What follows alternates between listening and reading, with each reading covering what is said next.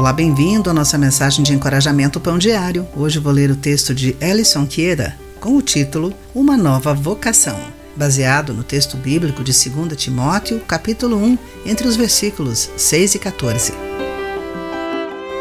Carlos e sua gangue de adolescentes invadiam casas e carros, roubavam lojas e brigavam contra outras gangues. Ele foi preso e condenado, e na prisão tornou-se o manda-chuva que distribuía estoques ou facas rústicas durante os distúrbios. Tempos depois, ele foi colocado numa solitária. Enquanto refletia consigo mesmo, Carlos viu uma espécie de filme dos acontecimentos de sua vida e de Jesus, sendo levado e pregado na cruz, lhe dizendo: Estou fazendo isso por você. Carlos começou a chorar e confessar seus pecados. Mais tarde, ele compartilhou sua experiência com um capelão, que explicou mais sobre Jesus e lhe deu uma Bíblia. Esse foi o início de minha jornada de fé, disse Carlos.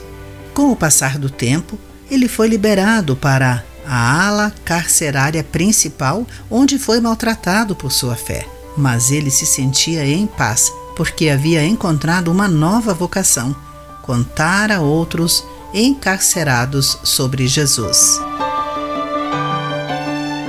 Apóstolo Paulo fala sobre o poder de Cristo para transformar vidas. Deus nos chama de uma vida de transgressões para seguir e servir a Jesus.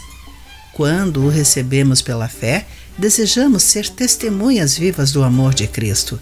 O Espírito Santo nos capacita a fazer isso, mesmo quando sofremos, buscando compartilhar as boas novas. Como Carlos, vivamos a nossa nova vocação.